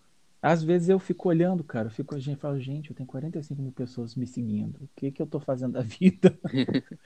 É sério, é, uma, é um resultado muito bom. Eu agradeço muito a Deus por isso. Inclusive, o próprio Instagram também, nessa, nessa mesma ideia que a gente tá falando aqui, ele tá com essa ideia agora de pagar, né, as pessoas que fazem Reels a cada, se eu não me engano, a cada mil visualizações eles vão pagar um valor, né? Parece que vai ser monetizado agora. Alguém fala, é, realmente, o Instagram tá com essa tá, tá com esse programa de monetização, né, para criadores de, de De conteúdo. conteúdo. Acho muito válido, acho uma sacada muito boa. Sim. Tomara que dê para fazer dê. uma, é, tomara que dê para fazer uma renda aí, tá? Que sim. Já aproveita. É, Instagram, no- nota eu. É... Polêmicas à parte, fazer música por amor ou fazer música por, por trabalho? Eu faço por amor. Se fosse por trabalho, eu ia estar falido. Mas, assim, já fiz música por trabalho também. Eu já trabalhei em projetos, assim, que eu passei madrugadas fazendo música, né? Não só uma música, mas várias, né? Ganhei dinheiro com isso, isso é muito bom. E... Mas eu faço muito por amor. Acho que colocar o sentimento é melhor do que ver o dinheiro, né? Você transmitir um sentimento é melhor. É, eu acho que eu vejo sentimento como uma coisa rentável, não levando gente- pro lado sim. chulo da coisa. Mas quando Sim. você coloca amor naquilo que você faz, você geralmente você consegue ter uma visibilidade. Você, Sim, você é, consegue o, passar uma mensagem. Já falaram isso comigo. Falaram, cara, toda a arte sua que eu vejo, eu sinto, eu tenho um sentimento, eu sinto que você colocou uma parte da sua alma nisso. E eu aprendi isso com a senhora Dina Moraes. Uma entrevista dela quando ela estava começando a, a fazer arte, ela falando: você tem que fazer as coisas por amor, não por dinheiro. Dinheiro é uma consequência. é, dinheiro é uma consequência. Melhor. Verdade, Verdade, isso é pura verdade. Já que você falou do desse cyberpunk de 2050, como é que você acha que vai ser o mercado da música em 2050? O que que você espera que aconteça? Eu espero que, assim, eu acho que vai ser muito mais disputado. Mais disputado do que hoje, né? Porque acessibilidade para isso todo mundo tem, né? Se tornou uma coisa muito acessível. Hoje você pega o celular, você gravar no áudio do celular e pegar um, um instrumental na internet, você consegue viralizar com uma música. E um exemplo disso que você conhece muito bem, que fez muito sucesso tanto no Brasil quanto no mundo, foi do próprio Kevin e o Chris, né? Que é aquela música dele lá, famosa, que ela vai, né, né, né, né, né, não vou falar aqui não, que ele fala na música. Mas ela foi criada, né? Ela foi toda produzida no celular. Então, o cara fez sucesso com uma música feita no celular, ou seja, é muito acessível, é algo que super dá certo, não é algo muito pro, né? Mas deu porque a música hypou, viralizou e o cara explodiu. Lógico que depois Ufa. ele, ele produziu a música depois no estúdio, teve toda aquela, né, aquela produção Uhum. bonitinha, mas a o, ele deu início numa coisa que ele fez no celular, ou seja, quando tem gente que às vezes aparece algum anúncio que ah, ganhe dinheiro apenas com o seu celular. Verdade, porém, assim, Verdade, por um lado nessa Essa questão da música, eu acho que essa pessoa querer. se a pessoa quer, ela vai conseguir conseguir construir uma coisa. E eu acho que em 2050 é, as coisas vão ser muito mais acessíveis do que são agora. Então, mercado vai estar gigantesco.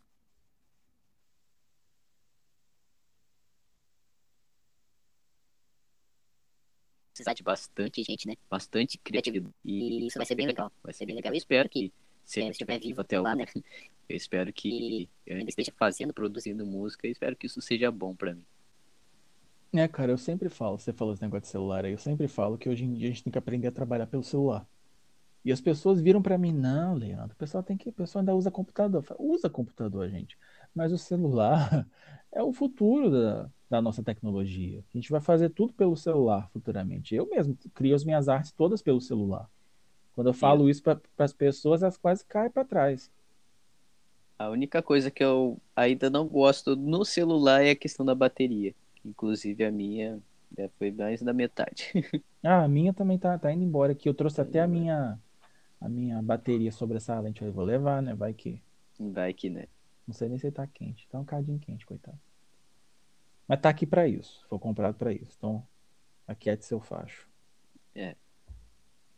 Indo para os finalmente dessa conversa maravilhosa, cheia de fofoca, de shade, de tudo que você pode imaginar, porque o Fael é assim. Fael é, o Fael- é aquele amigo que você tem que ter na sua vida. É sério.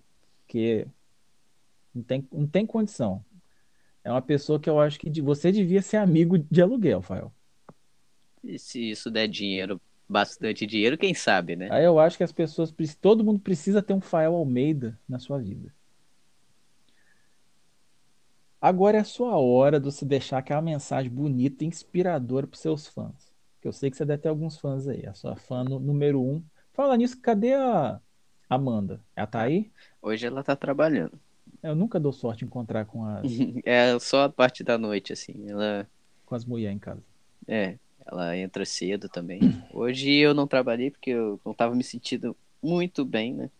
Eu, por enquanto, eu tô trabalhando com o meu sogro, né? Eu tô fazendo um serviço com ele, né? Serviços de de obra, serviços gerais, assim, sabe? Que ele trabalha por conta também, então eu acabo recebendo pelo que eu trabalho, né?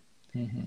E eu, nessa questão de não estar bem, né? Lógico que não é algo assim é, tão sério, mas é sério sim, né? Porque infelizmente o meu pai está numa situação um pouco ruim, né? No hospital. A questão não é do Covid, graças a Deus não é o Covid, mas é algo pior do que o Covid, que é o coração, né? Então é um momento delicado que os filhos estão, sabe, atentos 24 horas e qualquer momento a gente recebe uma notícia, então a gente tem que ficar de olho. Né?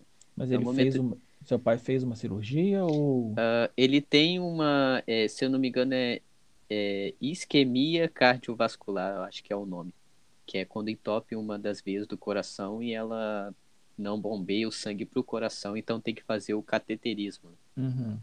E tá nesse momento de faz ou não faz, faz ou não faz.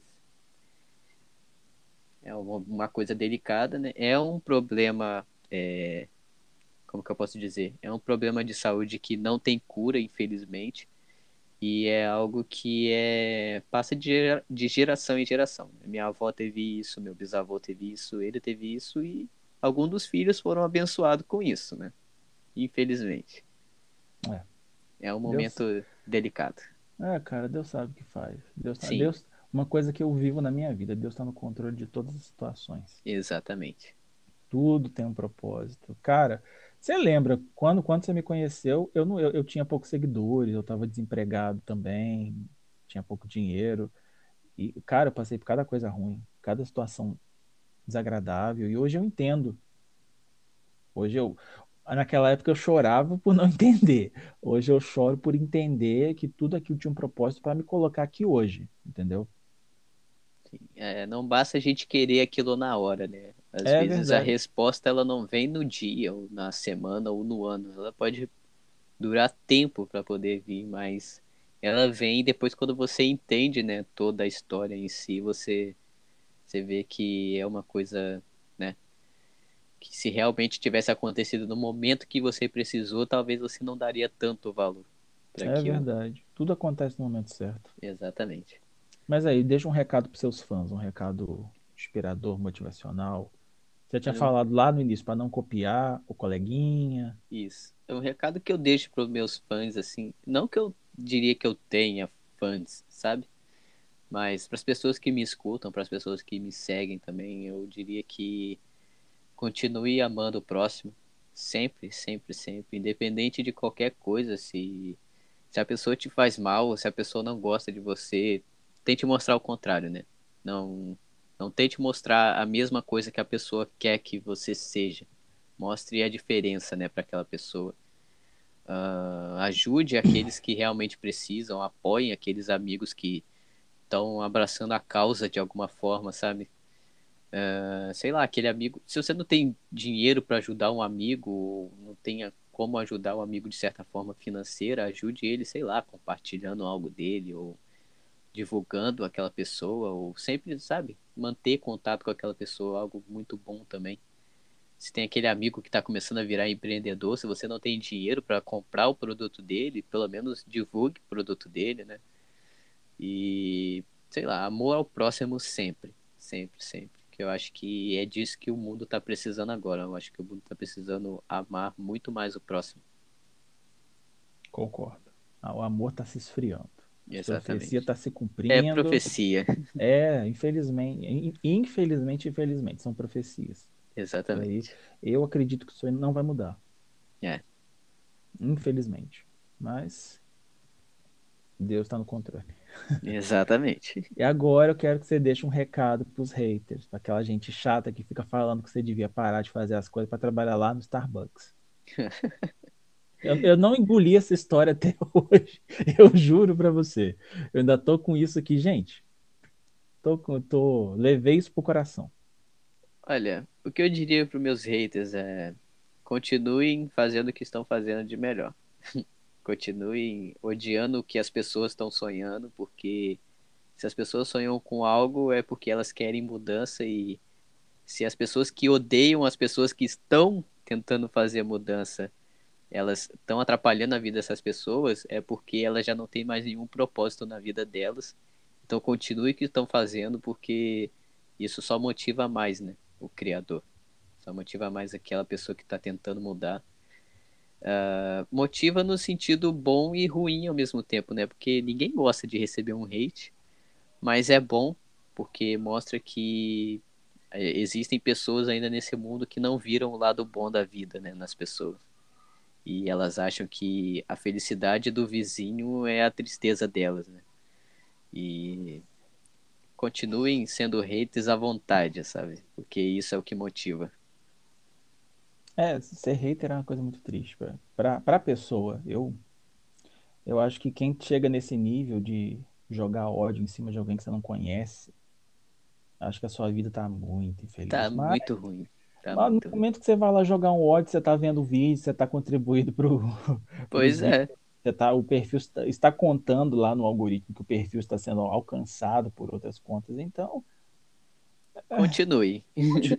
Me dê mais dinheiro, por favor. Exatamente. Aliás, vai lá, briga comigo, é, me xinga, marca o arroba, que aí alguém vê e fala, nossa, olha lá, tá sendo comentado, vamos contratar esse cara.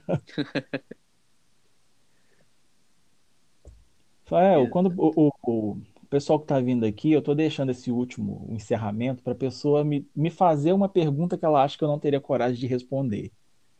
E a do seu episódio vai ser a última, porque eu já soube que no episódio 8, o próximo, eu vou ser sarabatinado, virado de ponta cabeça aqui pelo, pelo convidado que está vindo.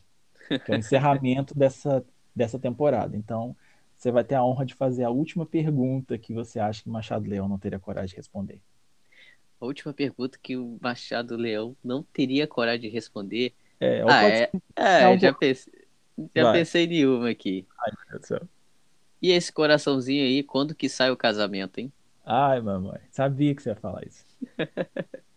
Cara, tem horas que eu olho pra minha vida e eu penso que eu vou ficar solteiro para sempre. Tá, mas assim, é uma opção para você? Eu acho que é uma falta de opção, digamos assim. Não que isso me incomode. Eu nunca fui um um rapaz que sofreu, sofria por estar sem namorada, sem beijar na boca, sem sair, sem, sem, sem fazer as coisas. Sim, nunca, sim. eu nunca, isso nunca foi o centro da minha vida. Enquanto eu, eu, eu tinha amigos que não podia ver uma garota de saia na rua e já ficavam doidos.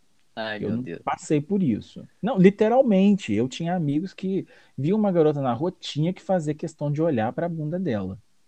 É, isso, isso é muito, é muito escroto, muito. É, é um, como é que eu posso falar? São homens das cavernas. Exatamente. Eu nunca vi uma eu nunca vi uma mulher dessa maneira, tipo assim, nossa, ela é bonita de corpo. Realmente tem pessoas que são bonitas de corpo, tem pessoas que não são bonitas de corpo e tem pessoas que são bonitas de corpo na maneira delas. Sim, Hoje sim. a gente tem essa, essas variedades e há gosto para tudo. Exatamente. Há gosto para tudo. Então, eu não, eu não acredito que existam pessoas feias fisicamente. Existem, existem pessoas feias é, pelo interior delas. Mas feias de corpo eu não, não levo para esse lado. Até porque eu não sou nenhum Brad Pitt. Não sou nenhum muso fitness, mas...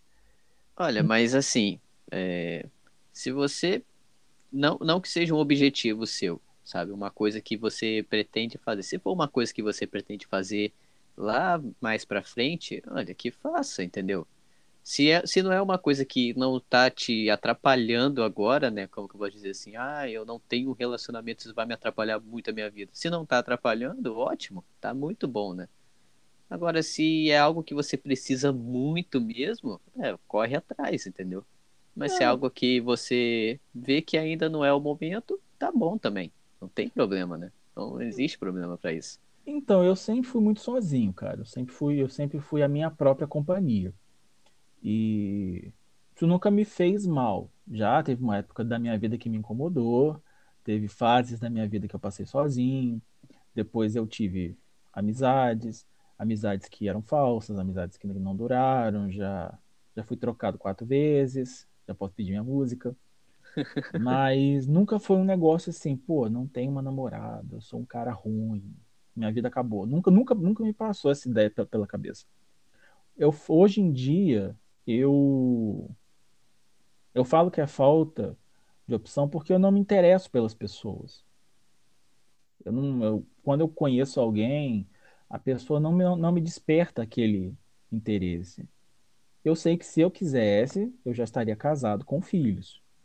Que eu tive uma, uma paixonite lá na faculdade, que eu tenho certeza que se eu tivesse ido, ido para frente, teria, talvez hoje já tivesse com três, quatro filhos, porque ela é coelha. E trabalhando no Starbucks.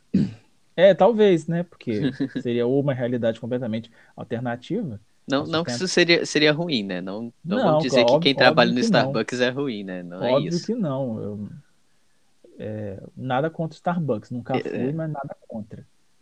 Eu é, também nunca fui. Não sei nem como que entra, porque aqui nunca, aqui, por aqui não, não tem. Então, mas nunca foi um problema para mim. Eu, eu, eu acredito que as coisas acontecem quando elas têm que acontecer. Sim, exatamente. Quando for para acontecer de eu encontrar minha amada, eu não vou conseguir escapar. Eu, eu penso, eu penso assim, eu acho que vai chegar na hora certa para acrescentar da maneira que, que precisa. É, não, não é um negócio que eu penso assim, não. E se eu ficar solteiro para sempre, não sei o que vai acontecer, né? Porque a gente, a Bíblia fala que a gente tem que se preocupar só com o dia de hoje, já basta as preocupações de, de, de um dia não sei, quando acontecer, vai acontecer, mas às vezes eu paro e penso, eu casando, tendo os meus amigos de verdade em volta, sabe? Tendo filho, essas coisas, eu penso, não é uma coisa também, não. Não, não sou contra também. Mas Sim. até hoje, para mim, não aconteceu. Então, eu vou fazer o quê? Eu vou ficar sofrendo, ficar chorando. Estou no auge da minha carreira também. Infelizmente, algumas pessoas que eu conheço que demonstram um interesse maior, no fim elas acabam, ah, você não vai fazer story, não? Você não vai. É, como é que é? Fazer story. Grava um vídeo aí. Sabe? Às vezes eu acho que rola muito interesse. Um, é o lado ruim de você ter muitos seguidores. As pessoas. Interesse pelo, pelo aquilo que você tem, né? É, não é por mim, é pelo que, é pelo que eu conquisto. Sim, isso é isso. isso e eu, eu sinto isso às vezes. É, como tem pessoas que hoje em dia eu sou um perfil, sou uma pessoa de interesse por causa do meu trabalho, dos meus seguidores. Que não são é porque, muitos, né? Não é porque eu seja uma pessoa legal, não, é porque tá, tá vendo ali que eu tenho um número bom e isso desperta interesse nas pessoas. Com certeza. As pessoas se sentem, querem ficar próximas dessas pessoas, mas muitas vezes elas querem ficar próximas por causa disso, não por causa da pessoa. Então também é um negócio que eu eu tento me policiar muito para não ficar iludido com pessoas que chegam perto de mim e falam que eu sou legal, falam isso, falam aquilo. Inclusive, essa questão de seguidores, eu até hoje não me lembro como que você me achou. eu lembro. Eu não lembro. Eu, eu, lembro. Você me seguia. Eu não seguia você de volta. Aí eu fiz a uma collab wiki, a primeira collab wiki que, que eu fiz, que eu tava pedindo pro pessoal me, me mandar foto para fazer as coisas. Aí você tinha me mandado umas fotos suas. Ah, eu tenho umas fotos aqui, se você quiser pode usar. Aí eu falei, ah, beleza, tal. Eu fui olhar o, o teu perfil, eu vi que você era de Campos, que é umas quatro horas daqui, relativamente perto. Ah, sim, esse, sim. esse, garoto é lá de Campos e tal. E aí foi aí que a gente começou a, a, a conversar, de fato. É, eu lembro que eu seguia, eu lembro que nessa época eu comecei a, a seguir uma bastante pessoas, né, de faziam essa arte digital, né? Que eu achava, acho isso, né? Não é que eu achava, mas acho isso muito, muito interessante. Mas eu parei de seguir metade. Metade do que eu segui eu parei e com quem eu mantive contato mesmo foi contigo e eu gostava, sempre gostei de tirar foto de paisagem. Né? E quando eu vi que você queria, para mim você era uma pessoa americana, uma pessoa que morava em outro lugar. Isso. É, porque tudo em inglês, tinha algumas coisas em português e eu ficava meio assim, ué, será? E eu mandei. Aí você. Eu lembro que você. Agora lembrando, lembrando mesmo. Eu lembro que você disse que morou em Itaperuna, que é uma Isso. cidade próxima também, que eu conheço, tenho parentes aí. E eu falei, nossa, olha só que legal, ele tá bem próximo daqui. Nem parece. Parece que é uma pessoa que tá morando lá na Califórnia. é, eu, eu eu sempre deixei em inglês porque o mercado é- é maior, né? Infelizmente Sim, o sim. Brasil ainda está muito limitado com essa questão de arte gráfica, de design e tal. Lá fora não, lá fora você já tem um mercado maior, o pessoal já te olha com, nossa, chegou o artista. Uau, ele é bom. O Uhum. pessoal dá mais valor. O Sim, com pessoal- certeza. O pessoal é mais entende, né? Eu acho que o, a cultura no Brasil ela tá ficando um pouco defasada. O pessoal aqui não esquenta muito a cabeça com isso. Inclusive tem, às vezes eu mesmo brincava, eu amo, eu amo o Brasil, quando eu encontrava um brasileiro em algum site gringo, aí ele falava, ah, eu, eu sou, eu sou do Brasil, eu, falava, eu amo o Brasil, tipo assim, como se eu fosse de gringo. Como se fosse de fora. eu me divertia muito fazendo isso. Mas sempre foi inglês e é uma coisa que vai continuar. Deixa lá. Porque, até porque quando alguém do Brasil encontra o meu perfil, eles ficam encantados. Porque, né? Você sabe que brasileiro paga um negócio para pro, os americanos que só. É, querendo ou não, eles têm a. Eles têm o. O diferencial deles, né? É, se chegarmos no- no- nós dois, você faz arte e eu faço arte. Você vira e fala que você é do Brasil. Eu viro e falo que eu sou da Califórnia, eles vão ficar comigo. Exatamente.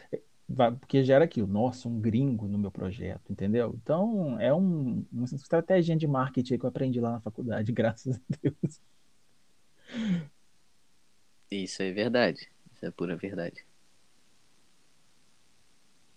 Respondi a tua pergunta.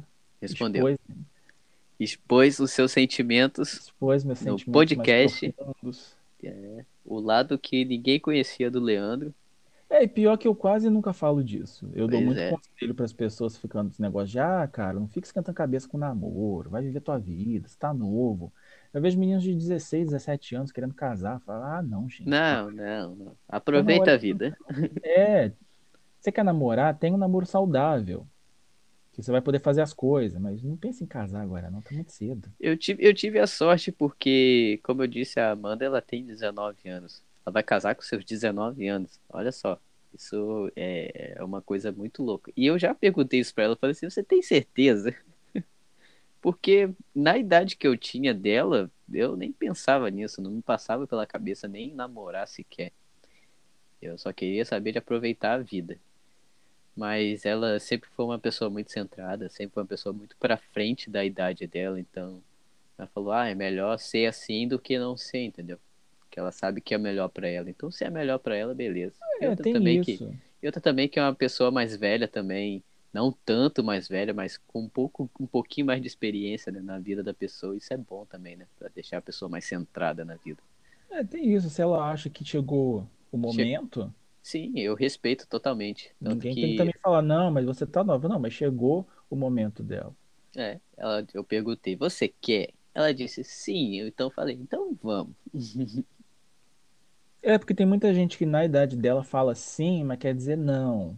É, Tipo, tá na dúvida. não, eu casar, mas eu quero continuar saindo de noite sozinha. Tem É, gente que quer, mas não tá preparada. Eu acho que a Amanda quer e está preparado porque chegou o momento dela e chegou o essa, momento. essa é, é a história dela de vida, entendeu? Sim, sim. Então, Mas, de qualquer forma, o que ela fazia quando era solteira e o que ela faz agora, acho que não vai mudar muita coisa, não. Porque, é mais sus- sossegada, né? é, eu não quero, também não sou de privar o que ela quer fazer da vida dela, não. Ela é uma pessoa livre para ela tomar qualquer decisão que ela quer na vida dela. Eu dou total apoio, ajudo também. Eu não sou de prender. Não vou prender, prender a pessoa por uma coisa que eu quero. É, não faz sentido. pessoas não são donas das outras, gente. Por Exatamente. favor, vamos quebrar esse estereótipo. Não é porque você tá casando que você é dono. Não. Pois é. Lógico É, que tem prioridades, né? Tem É, com prioridades, certeza. mas nada que seja tão bicho de sete cabeças. É. Rafael, brigadão por ter vindo aqui trocar essa ideia Eu que comigo. agradeço. Obrigado pela tua amizade. Você é um cara sensacional. Você agrega muito na minha vida. Ah, E- Gentileza sua. Não, falando sério. E muito obrigado por ter vindo aqui. Obrigado por ter trocado essa ideia. Obrigado por ter aceitado o convite, né? Porque o Sim. pessoal não sabe, eu sempre geralmente gravo à noite. Eu tô gravando agora, são quatro e meia da tarde. Quatro e Tô meia. num estúdio novo e tudo para Novos poder ares. atender os nossos clientes. Cara, Isso. brigadão. Muito sucesso para você, pra sua música. Que lá em 2050 você seja um artista de sucesso. Sucesso, assim, sucesso comercial. Que eu acho que de sucesso você já é. A pessoa que é feliz fazendo o que, fazendo que faz, ela já tem um, uma parcelinha de. Sim, sim. de que sucesso. tudo dê certo, que tudo dê certo pra gente, que a gente consiga evoluir cada vez mais, tanto como ser humano, como artista também, e que isso possa ser muito bom pra gente no futuro e que as próximas gerações possam olhar pra gente como algo diferenciado, sabe? Isso aí. Então nós ficamos por aqui por hoje. E semana que vem, ó. Tô no sal, como, como falavam-se na minha época. Obrigadão, Fael. Um abraço pra você. Obrigado, eu que agradeço.